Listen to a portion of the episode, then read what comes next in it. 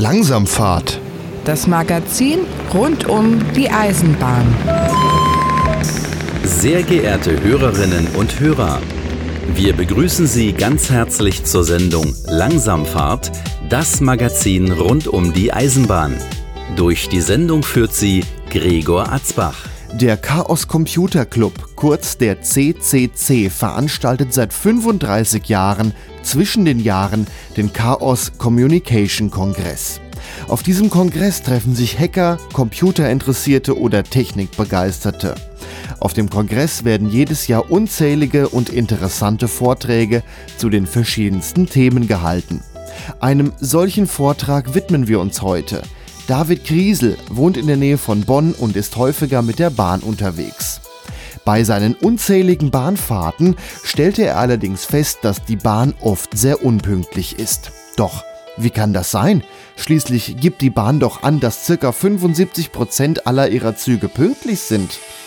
Ein Zug mit mehr als sechs Minuten Verspätung zählt bei der Deutschen Bahn als verspätet.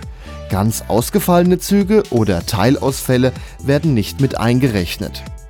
David Kriesel beschäftigt sich gerne mit Daten und deren Auswertung und er macht sich die Mühe und speicherte fast das gesamte Jahr 2019 diverse Bahnverbindungen und Echtzeitdaten, um daraus eine eigene Bahnstatistik zu machen.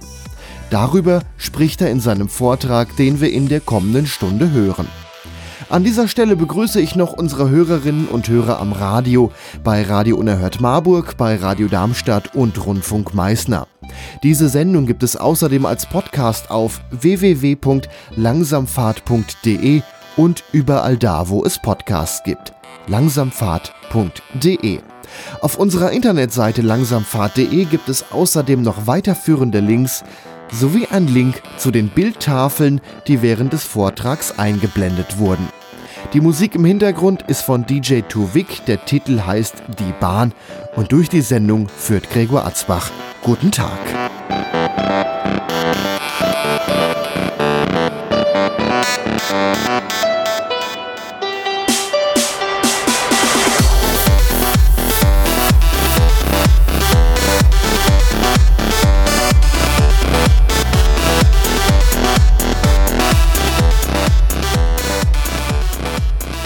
Ja, herzlich willkommen euch allen hier, auch herzlich willkommen an die Leute im Stream ähm, und an die Aluhüte im Besonderen.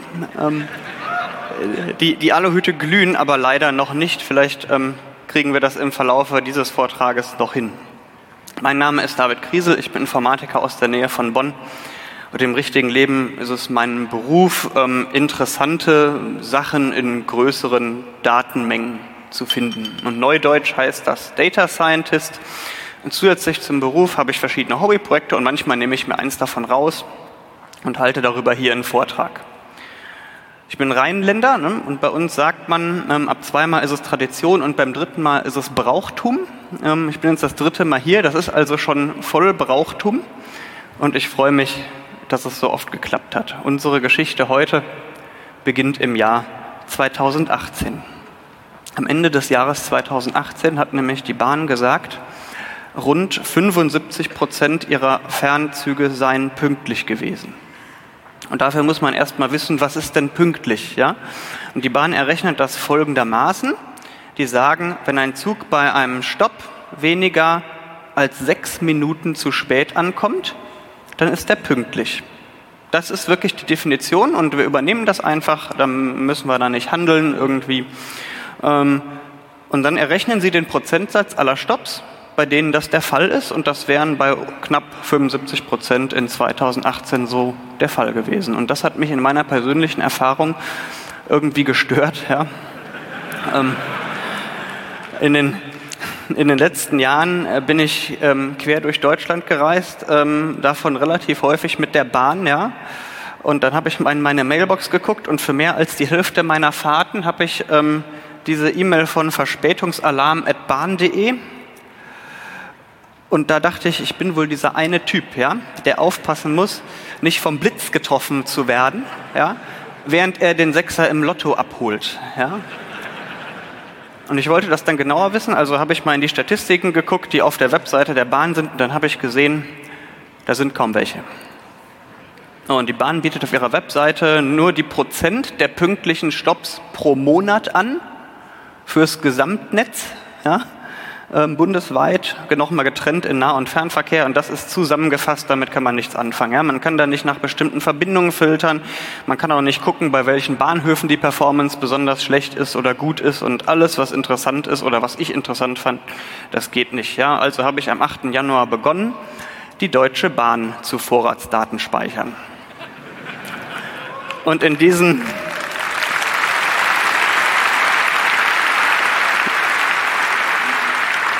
Und, und in diesen Datensatz ähm, gucken wir heute rein. Ja, und wir werten das auch nicht nur aus, sondern ich werde auch ein bisschen Zeit darauf verwenden, euch grob zu erklären, wie man so ein Datenprojekt angeht und worauf man achten muss und wie man vor allem merkt, ob man Vertrauen in die Daten haben kann. Ja, das muss ja nicht sein, dass alles stimmt, was man so runterlädt. Ähm, und über den ganzen Vortrag hinweg gebe ich euch immer so ein paar, wie, wie nenne ich das, Praxistipps ja, die ihr mit nach Hause nehmen und an die ihr denken könnt, wenn ihr, beim, äh, wenn ihr eine Bahnfahrt bucht. Und Disclaimer vorweg, ich habe mit der Bahn nicht über die Auswertung gesprochen. Behaltet im Hinterkopf, am Ende ist das ein kleines Hobbyprojekt ähm, und es kann durchaus sein, dass ich Fehler gemacht habe. Aber da wir auch noch über die Vertrauenswürdigkeit der Daten reden, könnt ihr selbst entscheiden, ob ihr meinen Daten vertraut oder nicht. So, und wir gucken uns jetzt endlich mal an, wie die Daten aussehen. Hier sehen wir eine fiktive Fahrt eines ICE. Ich gebe euch mal kurz fünf Sekunden für den ersten Überblick. Überblick und danach erkläre ich die. Drei Sekunden reichen auch. So, der ICE fährt in München los und jede weitere Zeile ist ein Stopp. Und irgendwann ist er am Ziel angekommen, hier Bergen auf Rügen. Ähm, und eine Fahrt ist also die Sequenz aller Stopps, die der Zug von Anfang bis Ende macht. Danach ist das eine neue Fahrt. Hier sind die Verspätungen pro Stopp. Der Zug ist mit sechs Minuten Verspätung abgefahren und nach der Messmethode der Bahn wäre der so gerade als verspätet zu werden, werten an diesem Stopp. Und dann schwanken die ähm, Verspätungen. In Erfurt sind wir auch mal sechs Minuten zu früh dran gewesen. Ähm, die Verspätung ist negativ. Ja? Das passiert. In der Regel heißt das übrigens, dass der Zug dann einfach länger bleibt und nicht auch zu früh wieder abfährt. Und am, am Berliner Flughafen, der, äh, der Stopp fällt aus. Ja? In, in 20 Jahren werde ich diese Witze immer noch machen können. Und diese,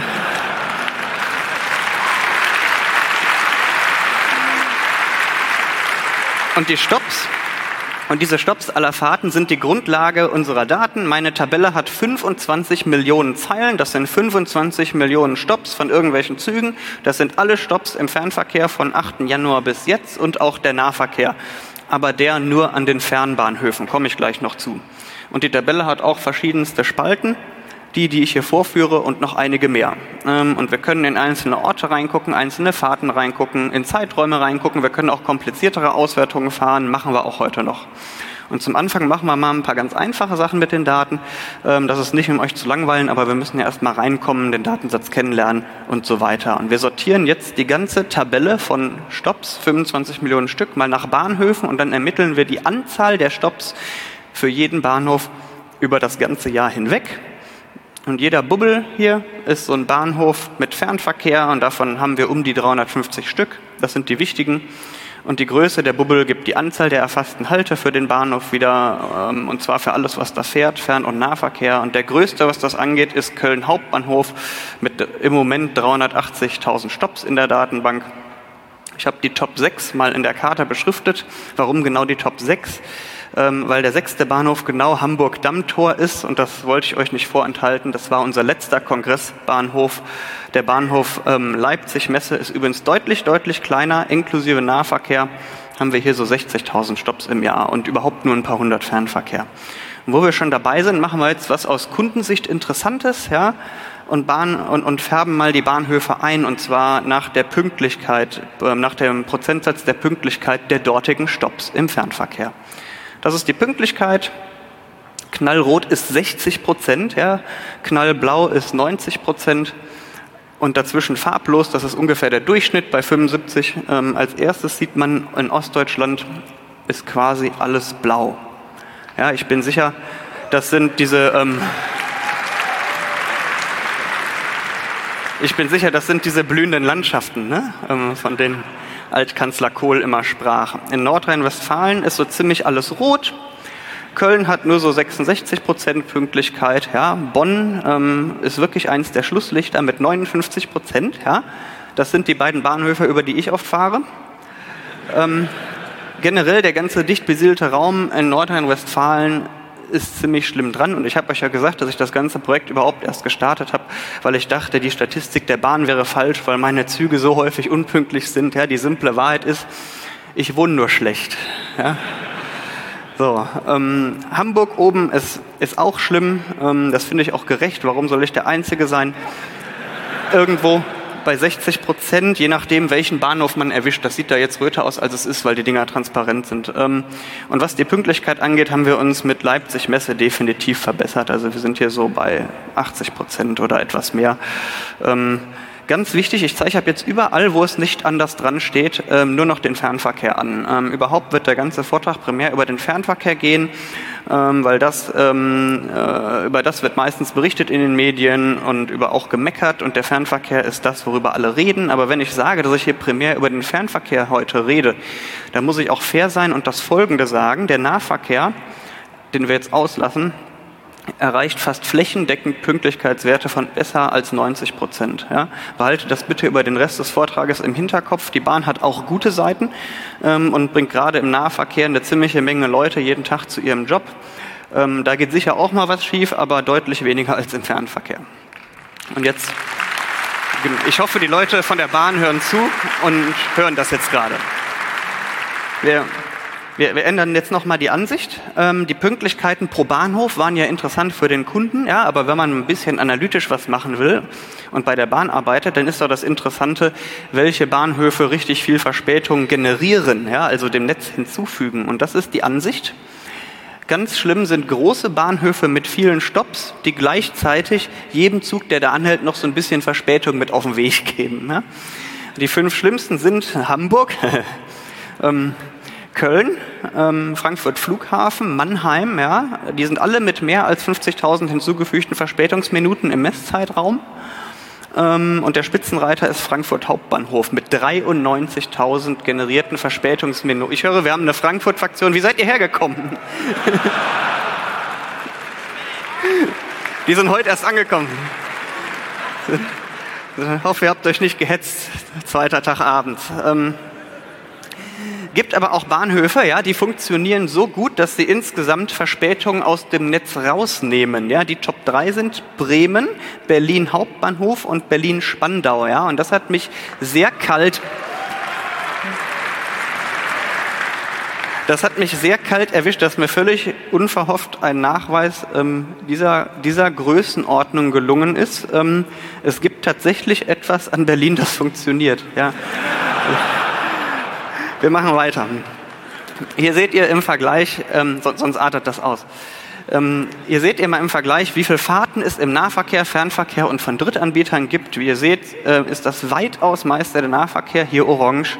Sind mehr als fünf Millionen Fahrten im Datensatz. Dagegen gibt es nur circa eine Viertelmillion Fahrten im Fernverkehr. Der ist hier blau und es gibt noch auch ziemlich viele Fahrten von Drittanbietern. Und wir dröseln das jetzt mal in einzelne Zugarten auf, einfach damit wir sehen, was es so gibt, bevor wir richtig einsteigen. Und wir sehen jetzt, dass sich der Nahverkehr aufspaltet in die drei dicksten Bubbel.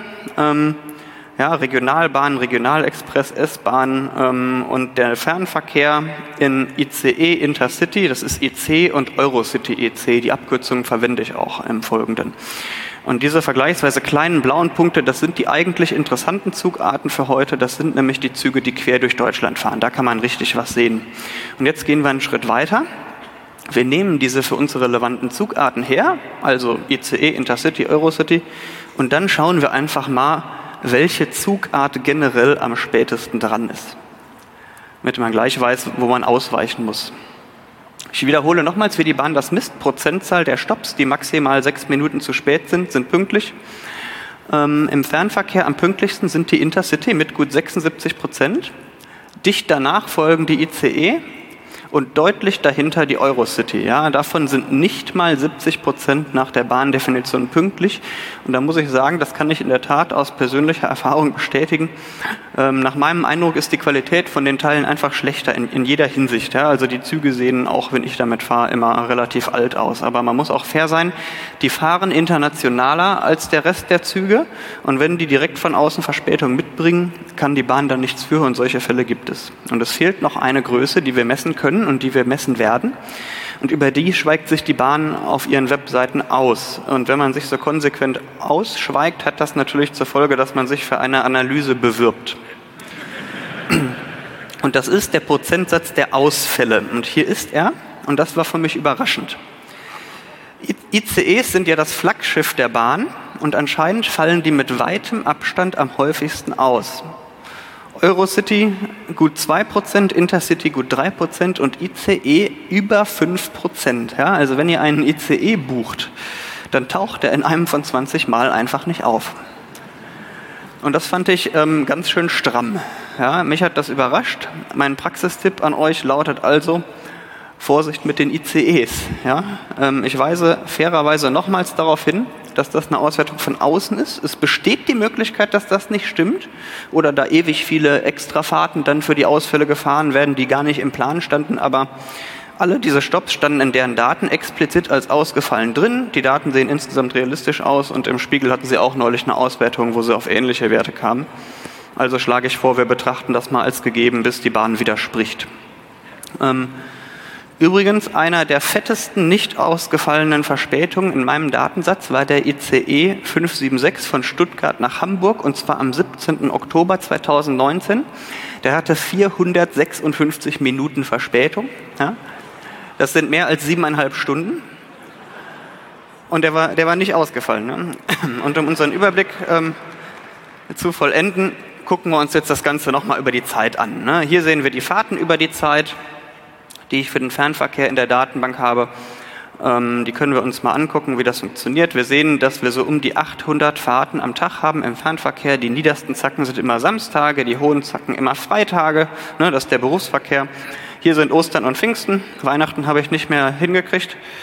Ähm, und was sieht man noch? Man sieht zum Beispiel, dass ich zwischendurch Mist gebaut habe. Ne? ähm, und ein paar Tage Daten verloren habe. Wer meinen letzten Vortrag hier gesehen hat, dem wird das bekannt vorkommen. Ich mache das jeden Vortrag. Ähm, aber ich war besser. Ich, diesmal war ich so klug, ja, und dann habe ich mir ein vernünftiges Download-Monitoring gebaut, ja, und dann dachte ich, ich wäre cool. Und dann habe ich es irgendwie geschafft, den Debian-Server, auf dem das Ganze läuft, komplett zu crashen, ja. Also der hat gar nicht mehr geantwortet. Ich musste die Kiste hart booten. Ähm, äh, und ich war da gerade in Urlaub und habe das nicht gemerkt. Also diesmal technischer Tipp für euch, ähm, baut nicht nur ein Download-Monitoring, sondern lasst das auch noch auf einem anderen Server laufen als den Download selbst. Ne?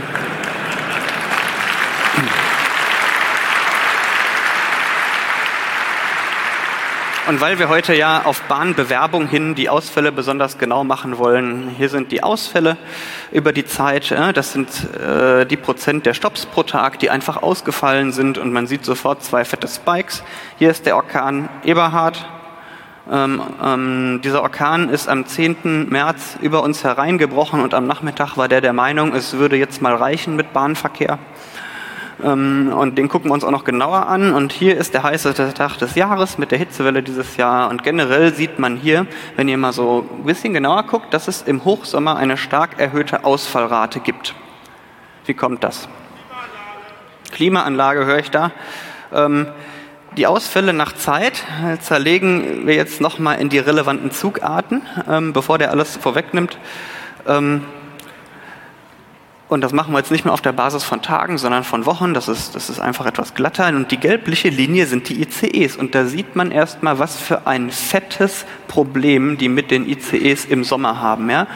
Und ihr seht, wie die Ausfälle der ICEs im, im Sommer im Vergleich zu den anderen Zugarten richtig stark nach oben ausbrechen. Ja? Das sind so um die 8% Ausfallquote.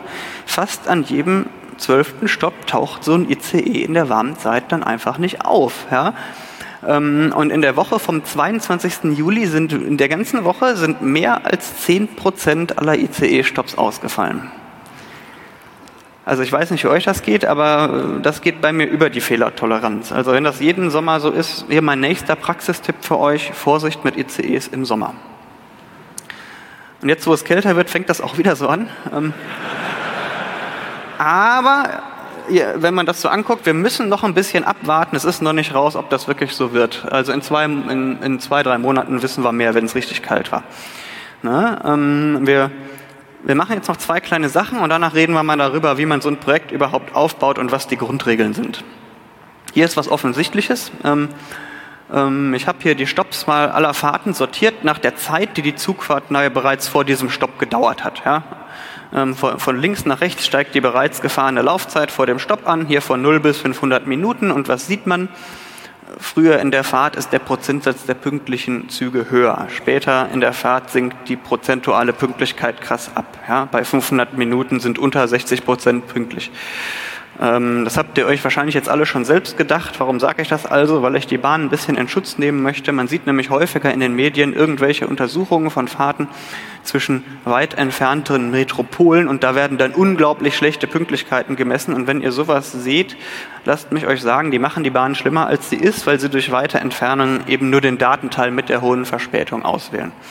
Ja, und ganz ehrlich, also die häufigen Probleme mit den japanischen Hochgeschwindigkeitszügen sind aus meiner Sicht auch einfach Stuss ähm, die, die, die verbinden in Japan nur die absolut riesigen Metropolen. Die haben ein komplettes Schienennetz für sich alleine. Ähm, der Fernverkehr der Bahn muss sich das Netz mit Güter- und Nahverkehr teilen und bindet auch noch die Mittelzentren mit an. Also das ist nicht vergleichbar. So fair müssen wir schon sein. Trotzdem hier wieder mein Praxistipp für euch, Vorsicht mit Zügen, die bereits lange unterwegs sind. Ihr könnt ja, wenn ihr bucht, sehen, was das für eine Zuglinie ist und woher die kommt. Ne? Könnt ihr also mit einbeziehen. Als nächstes habe ich mich gefragt, ab welcher Verspätung wird es nicht mehr besser? Und dafür habe ich für alle Stops aller Fahrten geguckt, wie sehr ist der gerade schon verspätet. Und das hier ist von links nach rechts aufgetragen. Links stehen die wenig verspäteten Stops, ähm, rechts, ähm, rechts die, die mit mehr Verspätung. Ähm, und dann habe ich geguckt, wie viel Prozent bauen auf dem Rest ihrer Fahrt ähm, 5% der Verspätung ab und existieren noch, also sind nicht ausgefallen. Ja? Hört sich jetzt kompliziert an, aber kurz, wie viel Prozent werden noch mal spürbar besser? Oder war es das jetzt? Ja? Und wie man sieht, ähm, was man sieht, ist, dass bei Verspätung unter 40 Minuten noch mehr als die Hälfte der Züge am Ende der Fahrt besser dastehen als jetzt gerade. Und ab 40 Minuten Verspätung da ist eine gut sichtbare Stufe in den Daten, ja? die einzige, da scheint die Bahn die Dinger irgendwie aufzugeben. Ja? Ähm, ab da wird es in der Mehrzahl der Fälle bis zum Fahrtende nicht mehr besser. Woran das liegen könnte, darauf kommen wir gleich auch noch. Praxistipp für euch also, ab einer Verspätung von 40 Minuten erwägt ein anderes Transportmittel. So, das war ein Höllenritt. Jetzt haben wir schon diverse Praxistipps abgestaubt. Ich schlage vor, wir machen jetzt einen Einschub und ich versuche euch ein paar Anhaltspunkte zu geben, was ihr beachten solltet, wenn ihr Datenprojekte selber hochzieht. Und ich werde das kurz halten, sodass wir wieder in die Daten eintauchen können bald. Punkt eins: Organisiert den Download gut. Ja? Die Bahn hat einige öffentliche Schnittstellen. Es gab hier auch ähm, schon einen schönen Vortrag zu eben diesen Schnittstellen. Ähm, ich bin froh, dass jemand ermessen kann, wie viel Schmerzen ich gehabt habe. Ähm, über zwei davon kann man Fahrpläne und Veränderungen abrufen. Wenn ihr in eurem Smartphone mit der Bahn-App oder Öffi-Bahnverbindung nachguckt, dann macht euer Handy genau das. In den Fahrplänen steht, wann welcher Zug ankommen soll. Und in den Änderungen steht, was sich dem gegenüber verändert. Ne? Ausfälle, Verspätung und so weiter.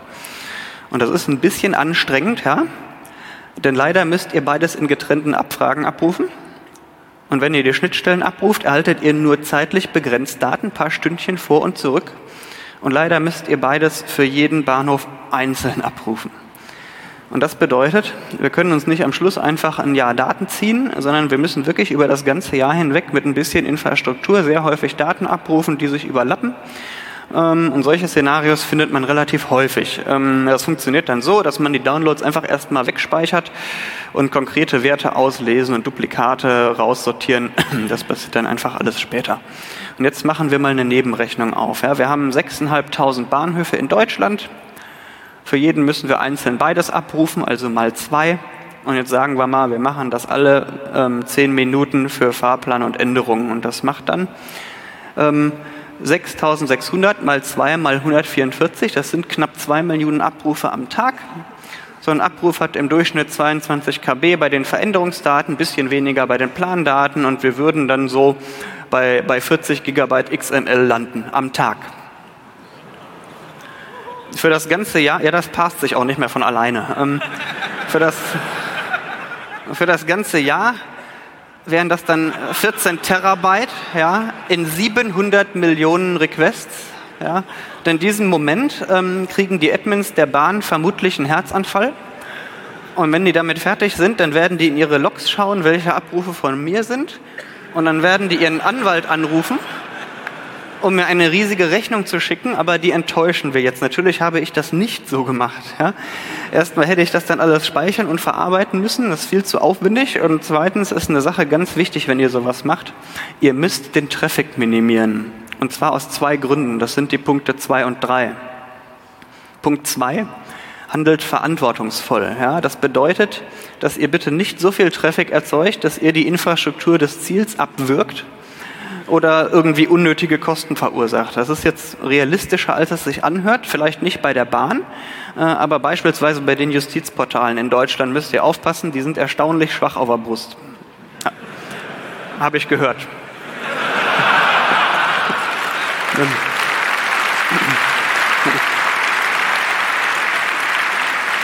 Meine, meine Lösung dafür ich, ich rufe maximal stündlich ab und auch nur die ca. 350 Fernbahnhöfe. Das sind dann statt der 2 Millionen sofort nur noch 16.000 Requests am Tag. In der Regel ist es nochmal deutlich geringer, weil man das adaptiv machen kann. Ähm, und in diesem Moment kriegen die Admins zwar keinen Herzanfall mehr, aber die sind trotzdem enttäuscht, weil sich dafür keine Rechnung mehr lohnt. Punkt 3 fliegt unter dem Radar. Ja, das soll ja eine Weihnachtsüberraschung bleiben, sowas. Ja, und das wäre es natürlich schlecht gewesen, wenn die Millionen Abrufe vom Server decrisel.com irgendwie in ihren Logs stehen haben. Das fällt nämlich irgendwann auf.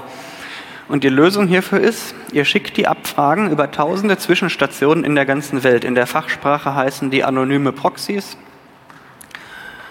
Mit anderen Worten, wenn ich Massen, wenn, wenn ich Massen von Daten runterlade, dann sieht das für das Ziel aus wie so ein Grundrauschen von winzigen Abfragen, die von der ganzen Welt kommen. Viele von euch werden das auch so machen. Niemand sieht mich, aber in Wirklichkeit laufen die Daten dann einfach im Hintergrund auf meinen Servern wieder zusammen, sofern ich sie nicht crashe. Ähm, an dieser Stelle hören die Admins der Bahn vermutlich auf, meine Abfragen in ihren Logs zu suchen und ich freue mich, dass die jetzt wieder voll beim Vortrag dabei sind. Ähm, damit ich euch nicht abschrecke, so einen Aufwand müsst ihr nicht bei jedem Datenprojekt treiben. Das war vielleicht ein bisschen Overkill, weil, weil ich das mal ausprobieren wollte mit den Proxys. Ähm, Punkt 4. Es kann passieren, dass ihr nicht sicher seid, was ihr rechtlich dürft, ohne dran zu kommen. Ja? Die meisten unter uns sind keine Juristen und manche AGB sind auch einfach mies formuliert. Und wenn ihr nicht sicher seid, was ihr dürft, dann fragt einen Anwalt, der für euch die AGB liest. Es gibt im Internet Portale, wo ihr für schmales Geld Anwälten Fragen stellen könnt und danach kriegt ihr eine rechtsverbindliche Antwort. Ja? Ähm, wenn das nicht stimmt, haftet der. Und bei mir kam dann leider raus, ähm, dass ich bei der Bahn lieber eine schriftliche Genehmigung erfragen sollte. Und das war so ein Moment, wo ich kurz dachte, dass das Projekt vielleicht auf der Kippe steht. Und das wäre schade gewesen, weil ich mir vorab schon ein bisschen Arbeit gemacht hatte. Also lest zuerst die AGB. Ähm, und Punkt 5, habt trotz Hindernissen den Mut, es einfach zu tun. Ich habe dann gepokert und wirklich bei der Bahn nachgefragt, ob ich automatisiert Daten runterladen und darüber zum Beispiel einen kleinen Community-Vortrag halten darf.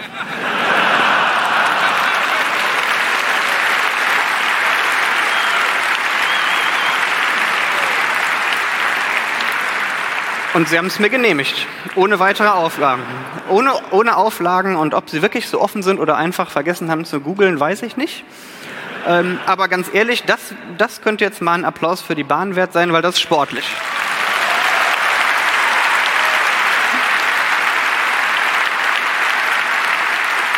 Nicht schlecht. Ich, ich hoffe, die hören zu. Ähm, und Punkt 6. Seid fair bei der Auswertung. Wenn ihr Daten für ein Jahr habt zum Beispiel, dann sucht ihr nicht die vier Monate raus, wo die Bahn besonders unpünktlich war, damit ihr fiesere Dinge behaupten könnt. Ne? Gängiges Mittel. Und das Wichtigste zuletzt, Punkt 7. guckt, ob ihr euren eigenen Daten vertrauen könnt. Und das ist gar nicht so einfach. Und ich führe das jetzt mal vor und dann könnt ihr entscheiden, ob ihr meinen Daten vertraut. Und außerdem ist das jetzt unsere Ausrede, dass wir diesen Einschub verlassen und endlich wieder in die Daten reingucken. Ja? Am besten schafft ihr Vertrauen in euren Datensatz, indem ihr mal eine Analyse komplett nachbaut, die die Quelle des Datensatzes, also hier die Bahn, ähm, schon mal gemacht hat. Ja? Und die Bahn gibt auf ihrer Webseite ja pro Monat die Prozentzahl der pünktlichen Stops an. Ähm, und in ihren Dokumenten steht auch, wie sie das exakt ausrechnen. Und die habe ich einfach genauso nachgebaut und siehe da, ja, ähm, das sieht wirklich fast genauso aus. Äh, die zwei größten Abweichungen sind die folgenden. Im Januar messe ich ähm, die Bahn einen halben Prozentpunkt schlechter, als sie ist. Das liegt vermutlich daran, dass ich erst am 8. Januar angefangen habe, Daten aufzunehmen. Ja. Und im September 0,8 Prozentpunkte, ähm, das ist da, wo mir ein paar Tage fehlen. Ansonsten scheint bei mir die Bahn sogar generell minimal besser wegzukommen. Ähm, exakt die gleichen Werte werdet ihr nie kriegen. Ja? Die meisten Abweichungen sind hier so um 0,1 Prozentpunkte, aber für eine Messung von außen ist das verdammt akkurat. Ja? Wenn, wenn eure Werte mit denen des Ziels so übereinstimmen, dann seid ihr auf einem guten Weg. Das heißt externe Verifikation, weil wir was Externes zum Vergleichen hatten. Jetzt kommt die interne. Das bedeutet, ihr guckt in den Datensatz rein, ob da alles realistisch aussieht. Zum Beispiel anhand der Tageszeiten. Jeder Punkt hier ist wieder ein Fernverkehrsbahnhof. Ähm, das ist der Tagesbeginn, 0 Uhr vom 9. März diesen Jahres. Ähm, ich gehe jetzt die Zeit Stunde für Stunde durch und dann sehen wir, wie so ein Tag für die Bahn aussieht. Die Bahnhofspunkte schwellen an, wenn in der Stunde mehr Stops stattgefunden haben. Ne? Und die Farbe markiert die Ausfälle. Blau ist wenig, rot ist viel, dunkelrot entspricht 50 Prozent oder mehr Ausfällen. Und es ist jetzt 0 Uhr und man sieht, dass noch, noch einige wenige Züge des Vortages sozusagen unterwegs sind. Ähm, das sind die, die Lumpensammler sozusagen. Ähm, und das wird jetzt ähm, weniger werden. Und die Nachtruhe kehrt ein. Die Zeit vergeht. Nachtruhe. Und hier erwacht ein neuer Tag. Jetzt ist so langsam Vollbetrieb, ne, ist 8 Uhr. Wir sehen hier ein paar punktuelle Ereignisse, die für Ausfälle sorgen. Das sind die roten Flecken, das Unwetter oder so passiert. Keine Notizen. Ne, es ist Mittag.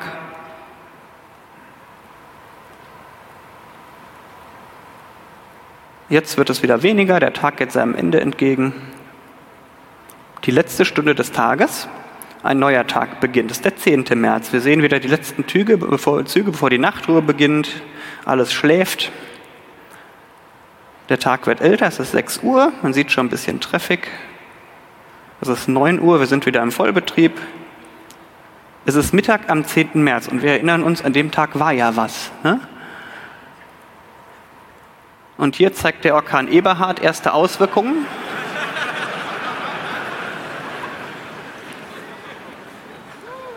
Und hier hat er dann in fast ganz Deutschland den Fernverkehr flachgelegt. Ich musste die Farbskala erweitern, weil man 50 Prozent Ausfälle normal nicht hat.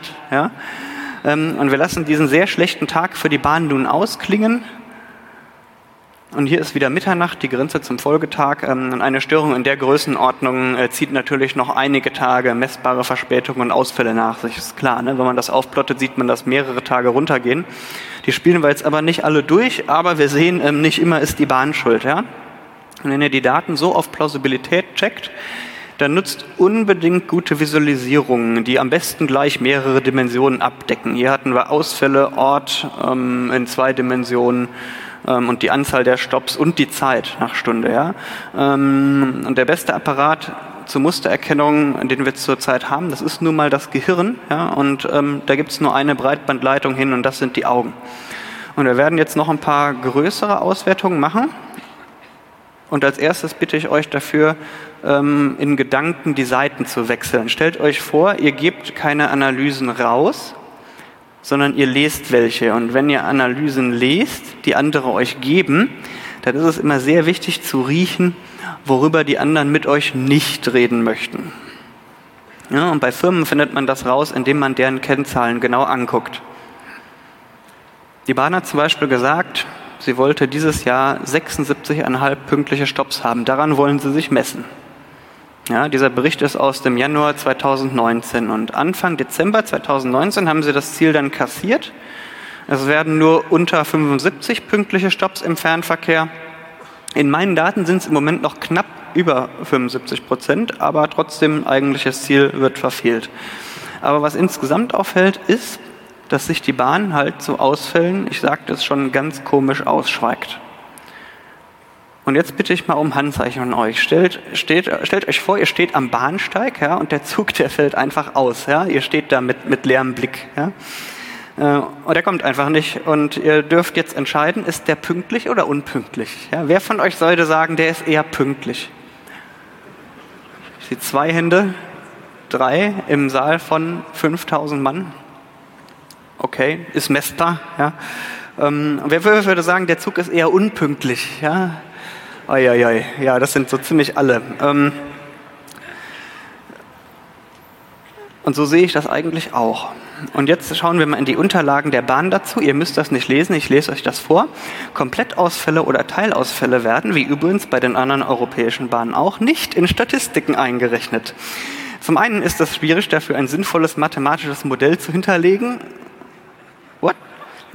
Welche Pünktlichkeit ordnet man einem Zug zu, wenn er an einer bestimmten Stelle seiner Fahrt ausfällt? Ja, wir können binär messen, ob drei von acht Stops pünktlich oder nicht pünktlich sind, aber mit ausgefallen, nicht ausgefallen, das geht nicht. Ne? So, ähm, und zum anderen liegt die sogenannte Erfüllungsquote aller täglich verkehrenden DB-Personenzüge über 99 Prozent im Jahresschnitt, sowohl für Fern- als auch für Nachverkehr. So, also Punkt eins. Ja? Da möchte ich als erstes mal zu anmerken, dass ich das in der Sache nicht nachvollziehen kann, weil wir schon gesehen hatten, dass alleine der Fernverkehr eine Ausfallquote von mehr als 4% hat und nicht 1%. Ja? Das heißt, wir haben insgesamt ähm, 103% Fernverkehr. Ja? Aber vor allem, ähm, vielleicht ist die Erfüllungsquote auch was anderes, was ich hier nicht verstehe, keine Ahnung. Aber vor allem so ein ausgefallener Zug, der ist nicht unpünktlich der fällt einfach komplett außer Wertung. Ja? Die Ausfälle werden statistisch verdeckt, weil man sie angeblich nicht statistisch einbauen kann. Ja? Also liebe Leute, ja, ähm, ich mache solche Auswertungen ja auch beruflich und da habe ich echt schon manche Ausrede zu hören gekriegt. Ja? Aber das hier, das ist schon krass. Ich nenne sowas den finalen Rettungsstuss.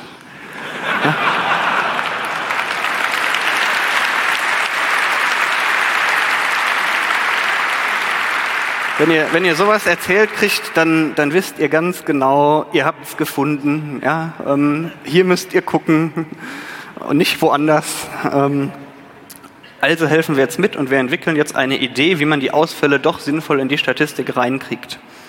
Hier sehen wir eine Zugfahrt mit vier Stops. Die beiden weißen links sind pünktlich, der hellblaue ist unpünktlich, ne, größer sechs Minuten. Und der rechte in Rot ist ganz ausgefallen. Und im Moment zählt die Bahn einfach alle Stops, die nicht ausgefallen sind und misst davon den Prozentsatz der Pünktlichkeit. Das wären hier zwei von drei, 66 Prozent. Und ich schlage stattdessen vor, wir zählen alle Stops, die geplant waren, ja, und messen davon den Prozentsatz, der angekommen ist und pünktlich war. Das wären hier 50 Prozent, ja. Also nehmt das nicht auf die leichte Schulter. Das ist jetzt wirklich ähm, große Mathematik. Ähm, bahnbrechend sozusagen.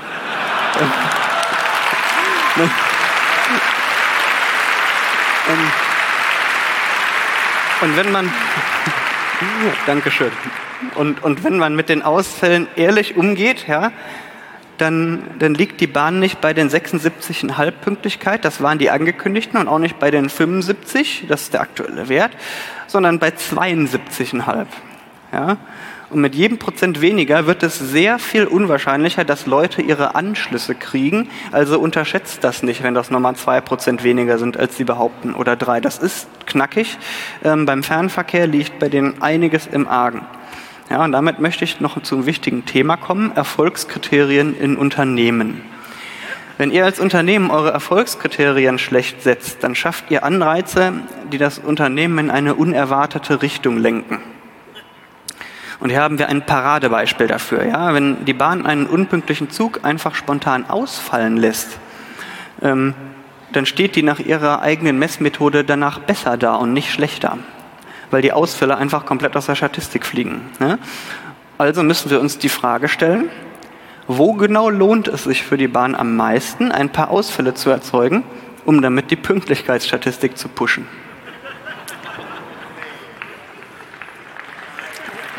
Ihr, ihr, klatscht ja schon vorher.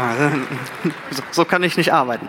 Ähm, und die, und die Lösung ist ähm, am Ende und am Anfang von Fahrten. Ja, Züge fahren nämlich häufig dieselbe Strecke hin und her. Und der hier fährt los. Bis hier ist alles gut gegangen. Ja? Hier hat er dann satt Verspätung angesammelt. Das passiert. Und an diesem Punkt ist zu erwarten, dass die letzten beiden Halte auch verspätet sein werden.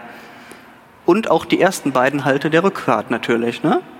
Das ist also schlecht für die Statistik. Ja, also lassen wir die doch einfach ausfallen, blasen wir ab.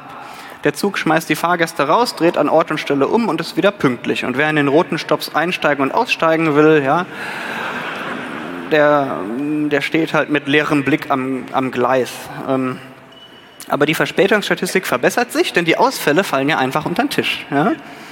Aber wie könnte man sowas messen? Ganz einfach. Was? Hackburg. Hackburg. Hamburg. Oh ja. Ähm, also ganz einfach. Hier ist wieder äh, eine, eine Zugfahrt mit all ihren Stops. Und die unterteilen wir jetzt einfach in drei Klassen. Frühe, mittlere und späte Stops. Die frühen und späten sind die ersten und letzten drei, hier grau. Und die mittleren sind der Rest. Ja? Ähm, und für diese drei Arten Stops machen wir getrennte Auswertungen. Ähm, wenn, Aus, wenn Ausfälle aufgrund ähm, technischen Betriebes entstehen, würde man ja erwarten, dass es am Start äh, an einer Fahrt statistisch weniger Ausfälle gibt und dann werden das so über die Zeit mehr. Ja, und beim IC ist das auch genauso. Ja, die Ausfälle steigen nach hinten an.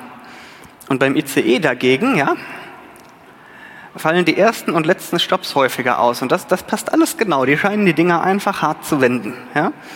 Ähm, und ich habe dieses Verhalten auch von zwei unabhängigen Quellen bestätigt bekommen. Und das war vor einiger Zeit schon mal irgendwo klein in der Presse. Also ich verrate hier keine Staatsgeheimnisse. Und je nachdem, wen man fragt, heißt dieses Vorgehen entweder nach unserem Verkehrsminister die Scheuerwende, ja, oder aber nach dem Bahnvorstand die Pofalla-Wende. Das müsst ihr jetzt heute Abend beim Bier entscheiden, ähm, was ihr besser findet.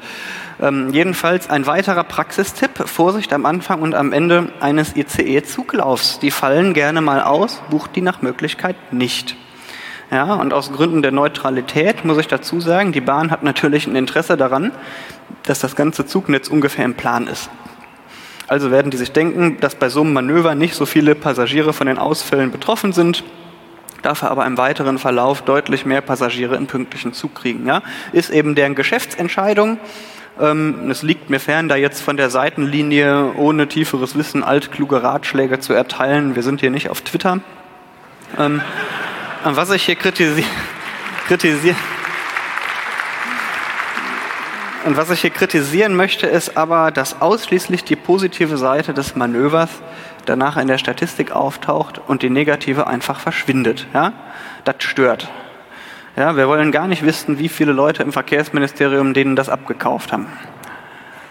So, und wir hatten jetzt schon ein bisschen Praxistipps gesehen, die euch zu Hause beim Buchen vielleicht ein bisschen was bringen. Ja, Vorsicht mit bestimmten Bahnhöfen, Vorsicht mit ICs im Allgemeinen, ICEs, Vorsicht mit ICEs im Sommer im Speziellen. Ja, Vorsicht, wenn Züge schon lange unterwegs waren, Vorsicht, wenn sie 40 Minuten oder mehr verspätet sind und jetzt gerade Vorsicht mit ICEs am Anfang und am Ende der Fahrt wegen der Scheuerwenden. Und ich könnte jetzt mit euch noch jede Menge Standardkram machen, der sich irgendwie aus den Daten ergibt, Top 10 Bahnhöfe oder Zuglinien nach Verspätung, Ausfällen und so weiter. Aber das, das hilft doch nur wenigen, ganz ehrlich. Also machen wir jetzt noch zwei Sachen. Ähm, erstens machen wir unsere letzte große Sache mit den Bahndaten. Und ich hoffe, dass ihr davon zumindest für ein paar Monate ganz konkret was habt. Ja? Und danach würde ich mit euch gerne kurz über das ausklingende Jahrzehnt nachdenken.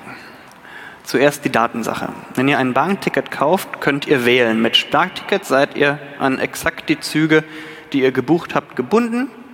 Oder ihr nehmt ein Flex-Ticket, das ist deutlich teurer, aber dafür habt ihr keine Zugbindung. Und interessant ist nun folgende Regel auf den Spartickets. Wenn Sie durch Verschulden der DB Ihren Anschlusszug nicht erwischen oder allgemein eine Verspätung von mehr als 20 Minuten erwartet werden muss, wird die Zugbindung automatisch aufgehoben. Und ich verstehe das so, dass ihr dann eigentlich ein Flex-Ticket habt plötzlich. Ja? Und dann gucken wir mal auf den Prozentsatz der Stops, die entweder mehr als 20 Minuten zu spät waren oder aber ausgefallen sind. Und insgesamt sind das immerhin 12,4 Prozent. Und wenn man jetzt diese Stops erwischt, dann verwandeln die einem vielleicht schon vor Abfahrt ein preiswertes Sparticket in ein Flexticket. Und das wäre doch total cool, wenn man die vorher wissen könnte.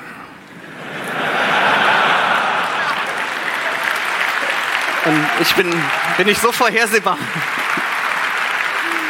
Und komplett vorhersehen geht natürlich nicht, aber es gibt Züge, bei denen sowas häufiger auftritt und Bahnhöfe, bei denen sowas häufiger auftritt. Und es gibt auch Wochentage, bei denen sowas häufiger auftritt. Ähm, ja. Und hier ist ein Beispiel. Lest mal mit lest mal mit, das bedeutet, beim Intercity 2221 ist an allen Halten bei Mainz Hauptbahnhof an allen Mittwochen dieses Jahr mit 53 Prozent Wahrscheinlichkeit die Zugbindung aufgehoben. Also von allen Stops, die ich dazu erfasst habe, waren 53 Prozent entweder mehr als 20 Minuten zu spät oder sind ganz ausgefallen. Und am Freitag das Ganze mit 50 Prozent. Ich muss die Schreibweise so kurz machen dann, und euch das so beibringen, das Lesen, damit ich jetzt gleich platzsparend arbeiten kann. Ähm, euch, euch schwant vermutlich schon, was ich jetzt mache. Also ich habe für euch mal die Kombination aus allen Wochentagen, allen Bahnhöfen und allen Fernzügen durchsucht und habe dann nur die Kombinationen genommen, wo ich mindestens zehn Datenpunkte hatte, damit das einigermaßen fundiert ist. Und für die habe ich gemessen, bei wie viel Prozent die Zugbindung dieses Zuges an diesem Wochentag an diesem Bahnhof gekillt wurde. Und dann habe ich gesagt, ich will nur die ganz fiesen haben, wo das mit mindestens 50 Prozent der Fälle der Fall war. Und herausgekommen sind fast 500 Kombinationen aus Wochentagen, Bahnhöfen und Zügen. Ja? Hier sind sie. Ähm, also ich würde, ich würde kein Flex-Ticket für teuer Geld kaufen, wenn ich an einem dieser Bahnhöfe einsteige, aussteige oder umsteige an dem Wochentag mit diesem Zug. Kauft ein Sparticket. Und für alle, die das jetzt nicht lesen könnten, ich stelle den Foliensatz wieder irgendwie bei mir auf die Seite morgen oder so. Äh, beachtet auch, dass die Daten irgendwann ungültig werden. Ihr behaltet den Zug bitte am Fahrtag im Auge. Ich bin nicht schuld, wenn ihr unverhofft doch pünktlich zum Zug eintreten müsst, weil die Kiste halt pünktlich ist. Ja? Also be be bitte, bitte behandelt diese Daten, als wären sie mit Xerox-Geräten gescannt.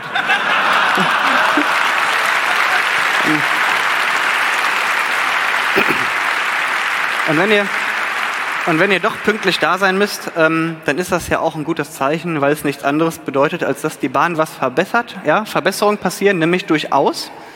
Ähm, die, dieses Jahr wurde zum Beispiel neue, die, die ICE-Trasse zwischen München und Berlin ausgebaut. Da kann man jetzt unter vier Stunden zwischen beiden Städten hin und her fahren, ohne den Zug zu wechseln. Äh, und wenn das rund läuft, ist das echt mal eine Alternative zum Flug. Ja? Es ist also nicht alles schlecht. Also ich hoffe, ähm, auch ich bin bei aller Kritik fair mit der Bahn umgegangen heute. Ähm, ich bin jedenfalls, obwohl ich das alles gesehen habe, äh, mit der Bahn zum Kongress gefahren und werde das auch auf dem Rückweg machen. Ähm, und für heute möchte ich damit die Bahnbetrachtung abschließen ähm, mit den Worten, seid nett zur Bahn mit ihren Fehlern, wir, wir haben nur diese eine. Ja? Und was bleibt.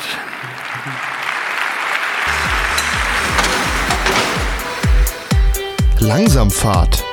Das Magazin rund um die Eisenbahn. Jetzt kostenlos als Podcast abonnieren auf langsamfahrt.de. Soweit der Vortrag von David Kriesel zu seiner eigenen Bahnstatistik. Den Link, um das Ganze nochmal anzuschauen, gibt es zusammen mit dem Podcast dieser Sendung auf langsamfahrt.de. Und nach dem Vortrag bot sich noch die Möglichkeit, David Kriesel Fragen zu stellen. Ja, du hast ja damit angefangen, dass du der Fairness halber die Pünktlichkeitsdefinition der Bahn von sechs Minuten höchstens äh, gesetzt hast. Mhm. Hast du aus purer Neugier mal äh, Sachen durchgerechnet mit Pünktlichkeitsdefinitionen, die sich irgendwie sinnvoller anfühlen? Müssen, ähm, ja nicht, müssen ja nicht gleich die 30 Sekunden aus Japan sein. Ja, also da kann man jetzt ja sich streiten, welchen Wert man setzt. Ähm, also, also, das sieht natürlich. und welche? Das sieht, ja, habe ich. Ähm, und das sieht dann so aus, dass wenn man das eng zieht, am Schluss natürlich alle Züge verspätet sind. Jeder hat mal irgendwie eine Minute. Ähm, ähm, was ich gemacht habe, war, ich habe mal eine Reibungslos-Metrik gesetzt. Ja, reibungslos habe ich gesagt, das ist alles, was maximal drei Minuten zu spät ist, ähm, nicht ausgefallen und keinen Gleiswechsel, weil das geht mir immer unglaublich auf die Nerven, wenn ich dann mit Koffer einmal hoch und runter. Und das waren dann irgendwie 60 Prozent. Aber nagel mich jetzt darauf nicht fest. Ähm, da, ähm, ich habe es jetzt nicht im Kopf, aber es war deutlich weniger. Ich glaube, es war bei 60 Prozent oder so, diese Pünktlichkeit. Danke. Ich weiß jetzt nicht, welches Mikro erst war. Wir fangen mal an den Signal Angel, der hat eine Frage. Ähm, ja, also der Stream schließt sich den Standing Ovations an. Dankeschön. Ähm, und es gab äh, viele Leute, die darauf hingewiesen haben, dass für ausgefallene Züge oft Ersatzfahrten bereitgestellt Ja. werden, die das ja dann teilweise kompensieren. Wie taucht das bei dir in der Statistik Das auf? taucht bei mir gar nicht auf. Ähm, deswegen, da war ich mir auch nicht komplett sicher. Deswegen habe ich es auch gesagt. Wenn die komplett neue Fahrten haben, die irgendwie gar nicht im Plan aufgetaucht waren, ähm, dann werde ich die vermutlich nicht drin haben. Wenn die Fahrten in irgendeiner Form in den Plandaten drin waren, habe ich die aber drin. Deswegen kann ich es nicht genau sagen. Ich weiß jedenfalls, dass die Kollegen beim Spiegel eine ähnliche Analyse neulich hatten auf einem kleineren Datensatz und da war das auch jenseits der 4% Ausfallquote. Ähm, deswegen, wenn es falsch ist, stimmt es zumindest überein. Es kann sein, dass sie drin sind. Ich bin mir nicht völlig sicher. Danke. Mikrofon 5, bitte, mit einer Frage. Ähm, ja, äh, vielen Dank für diesen sehr interessanten Vortrag. Es war bestimmt auch super viel Aufwand, das alles zu analysieren. Und nach den ständigen Ovations traue ich mich auch fast gar nicht, eine, kriti äh, eine kritische Frage zu stellen. Bitte. Ähm, aber Sie hatten ja ziemlich am Anfang ein Slide zu den Bahnhöfen, ähm, die den Zügen Verspätungen hinzufügen oder wo die Züge vielleicht Verspätungen aufholen. Der, Ähm, aber es ist nicht viel eher so, dass die Strecken zwischen den Bahnhöfen dazu führen, dass die Züge Verspätung bekommen und nicht die Bahnhöfe selber. Und wäre das dann nicht auch für die Bahn interessant zu schauen, zwischen welchen Bahnhöfen kriegen die Züge am meisten Verspätung? Also das ist eine exakt sehr geile Frage. Ähm, weil diese Auswertung war in der Tat ein bisschen tricky, genau aus dem Grund. Vielleicht ist der Bahnhof Frankfurt die Verspätung gar nicht schuld, sondern die Gleise beim Rein- und Rausfahren zum Beispiel. Und deswegen messe ich die Verspätungsänderung von dem Streckensegment ähm, vor dem Bahnhof und dem Streckensegment nach dem Bahnhof und der jeweilige Bahnhof kriegt dann den Durchschnitt, damit ich genau von diesem Effekt halt geheilt werde. Dann habe ich einen sehr guten Durchschnittswert und, und wer halt immer was dazufügt im Schnitt, ähm, der wird auch selber was dazu beitragen oder beide Streckensegmente dahin sind schlecht, also immer, ja. Und, und dann ist das auch für mich ein Bahnhofsproblem. Also das, genau genommen, was ich analysiere, ist dann das Problem des Bahnhofs und der näheren Umgebung darum herum. Also klar, danke für diese, klar diese Frage. ja, vielen Dank für die Antwort. Wir gehen. Da habe ich mir nämlich lange durch Gedanken zu gemacht, ähm, ob ich da jetzt einfach immer nur die Änderung der Verspätung nehme, aber das hätte ich mir selbst als Statistik zerrechnen, zer- zerrissen, wenn ich da einen bei erwischt hätte. Aber deswegen perfekt, dass es aufgefallen ist. Sehr gut. Wir haben nur gute Menschen hier, sehr schön. Wir nehmen Mikrofon 3, wechseln mal die Seite, bitte.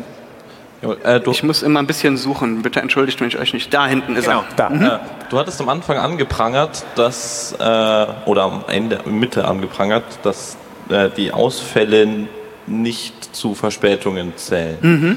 Und hattest am Anfang dieses Slide, wo der Berliner Flughafen immer ausfällt. Und es gibt ja vielleicht auch andere Bahnhöfe, die umgebaut werden oder wo eben in Anführungszeichen planmäßig ausfall, ausfallen. Dann sind die Hast nicht- die irgendwie rausgerechnet? oder Nach meiner? Information sind die Stops dann gar nicht im Plan. Ah, okay. Ja, also das sieht so aus, ihr habt die Plandaten mit den Stops und dann habt ihr die Änderungen und da ist dann, wenn da was ausfällt, ist da eine Cancellation Time drin.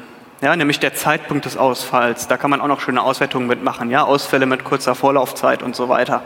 Ähm, und, und das wäre nicht, das wäre, würde dann in den Daten nach meiner Kenntnis anders aussehen, wobei ich das auch nur reverse engineere. Ne? Die dokumentieren nicht alles. Ich weiß nicht, wer von euch vorhin in dem Bahn-API-Vortrag drin war, aber man, man muss sehr viel reverse engineeren, wenn man das macht. Also auch das mit einem Körnchen Salz. Danke, wir nehmen Mikrofon 2. Ähm, ich bin auch äh, Bahnfahrer, aber nach meiner Erfahrung ist der Regionalverkehr viel häufiger verspätet als der Fernverkehr. Und deshalb die Frage, wann gibt es die Analyse für den Nahverkehr? Wo kommst du denn her? Ich lebe südlich von Stuttgart. Südlich von Stuttgart. Ähm, also ich habe die Nahverkehrsbahnhöfe nicht runtergeladen. Was ich aber habe, äh, einfach weil das hätte sonst die Requests wären explodiert. Ja? Äh, aber was ich habe, ist natürlich sämtlicher Nahverkehr, der über alle Fernbahnhöfe gefahren ist und die sind strategisch gut verteilt. ne? sodass ich da in der Tat auch für den Nahverkehr was sehen kann. Also vielleicht mache ich meine Pünktlichkeit ähm, von dem nahen Verkehr, der in den Fernverkehrsbahnhöfen vorbeigefahren ist, weil das habe ich. Dann muss ich das mal als Tabelle auf meine Webseite stellen oder so einfach. Dann kannst du gucken.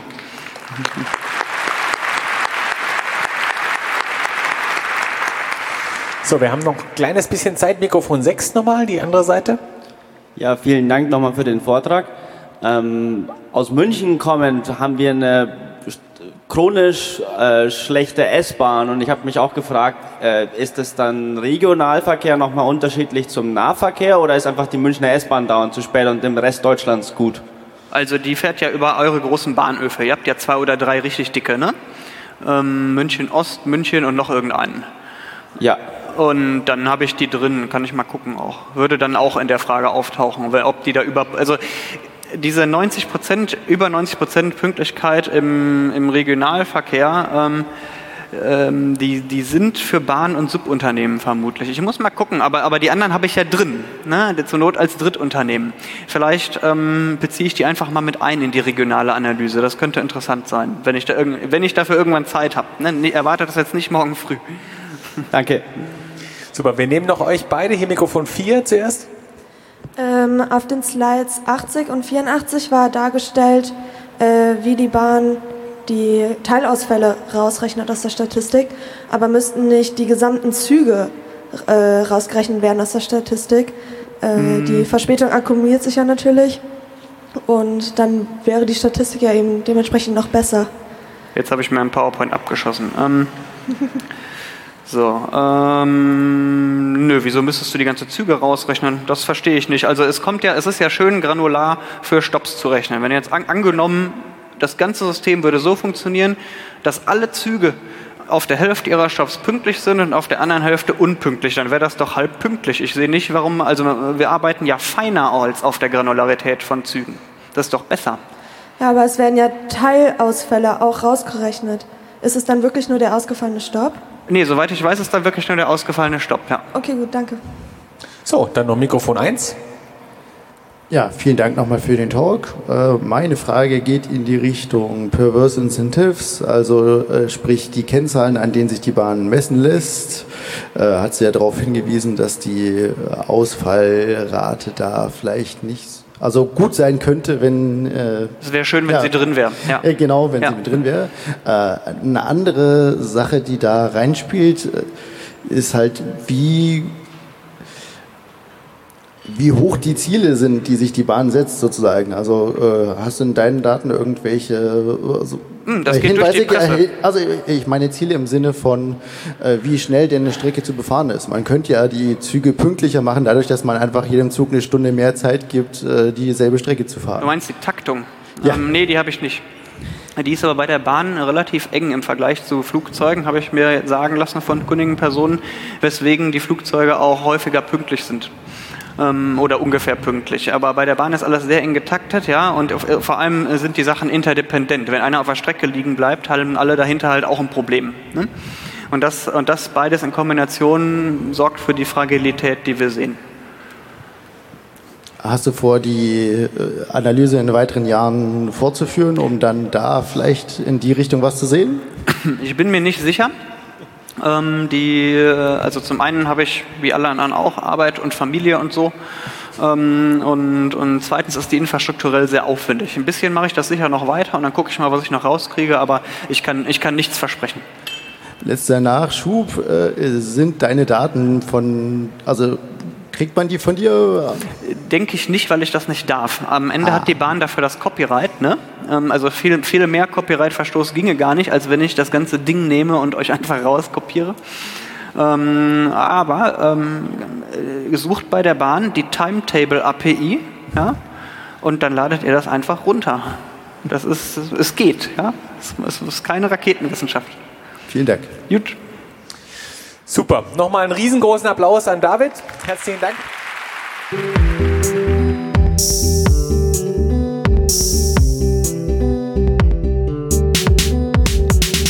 Das war Langsamfahrt extra heute mit dem Vortrag von David Kriesel und seiner eigenen Bahnpünktlichkeitsstatistik. Die ganze Sendung gibt es auch nochmal als Podcast auf langsamfahrt.de. Außer dem Podcast gibt es dort noch weiterführende Links zum Vortrag, wie zum Beispiel den Vortrag als Video oder die Bildtafeln, die während des Vortrages eingeblendet wurden. Den Originalvortrag gibt es auf media.ccc.de und wurde dort unter der Creative Commons by Lizenz eingestellt. Die Musik im Hintergrund war von DJ Tuvik, der Titel heißt Die Bahn und am Mikrofon verabschiedet sich Gregor Atzbach. Auf Wiederhören.